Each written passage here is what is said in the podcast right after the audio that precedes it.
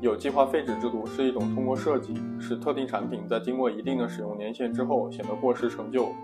或有意为产品设计有限的使用寿命过期之后需要报废更新从而促使消费者产生新的购买需求和消费欲望的一种企业策略。